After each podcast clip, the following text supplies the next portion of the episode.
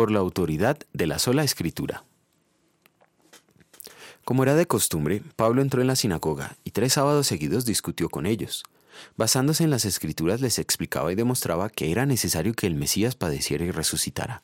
Les decía, este Jesús que les anuncio es el Mesías. Hechos 17 versículos 2 a 3.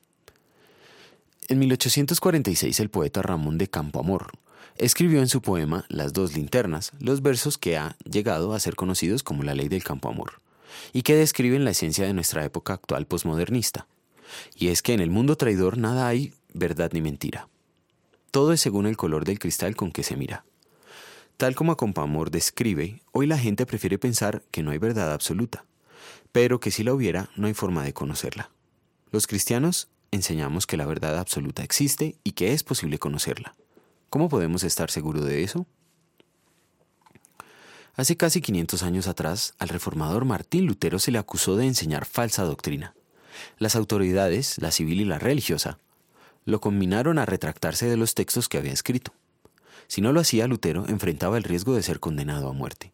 Aún así respondió, a menos que se me persuada por testimonios de las escrituras o por razonamientos evidentes, porque no me bastan únicamente las afirmaciones de los papas y de los concilios, puesto que han errado y se han contradicho a menudo, me siento vinculado con los textos escriturísticos que he citado, y mi conciencia continúa cautiva de las palabras de Dios. Ni puedo ni quiero retractarme de nada, porque no es ni seguro ni honrado actuar en contra de la propia conciencia. El caso de Lutero, por César Vidal, página 174. Sus acusadores no pudieron demostrar que Lutero era un hereje porque para ellos la sola escritura no es la única verdad. También hoy para muchos la verdad de la Biblia está al mismo nivel que la tradición, la razón o la experiencia. Cristo reconoció y citó como única autoridad a la Biblia. Lo mismo hicieron los apóstoles. Los cristianos como seguidores de Cristo confiamos solo en la palabra de Dios como la verdad absoluta. Por eso, la Biblia es nuestro único juez en cuanto a doctrina y práctica. En gratitud por haber sido salvados inmerecidamente, queremos escuchar a Dios solo en la Santa Escritura sin buscar revelación fuera de ella. Oremos.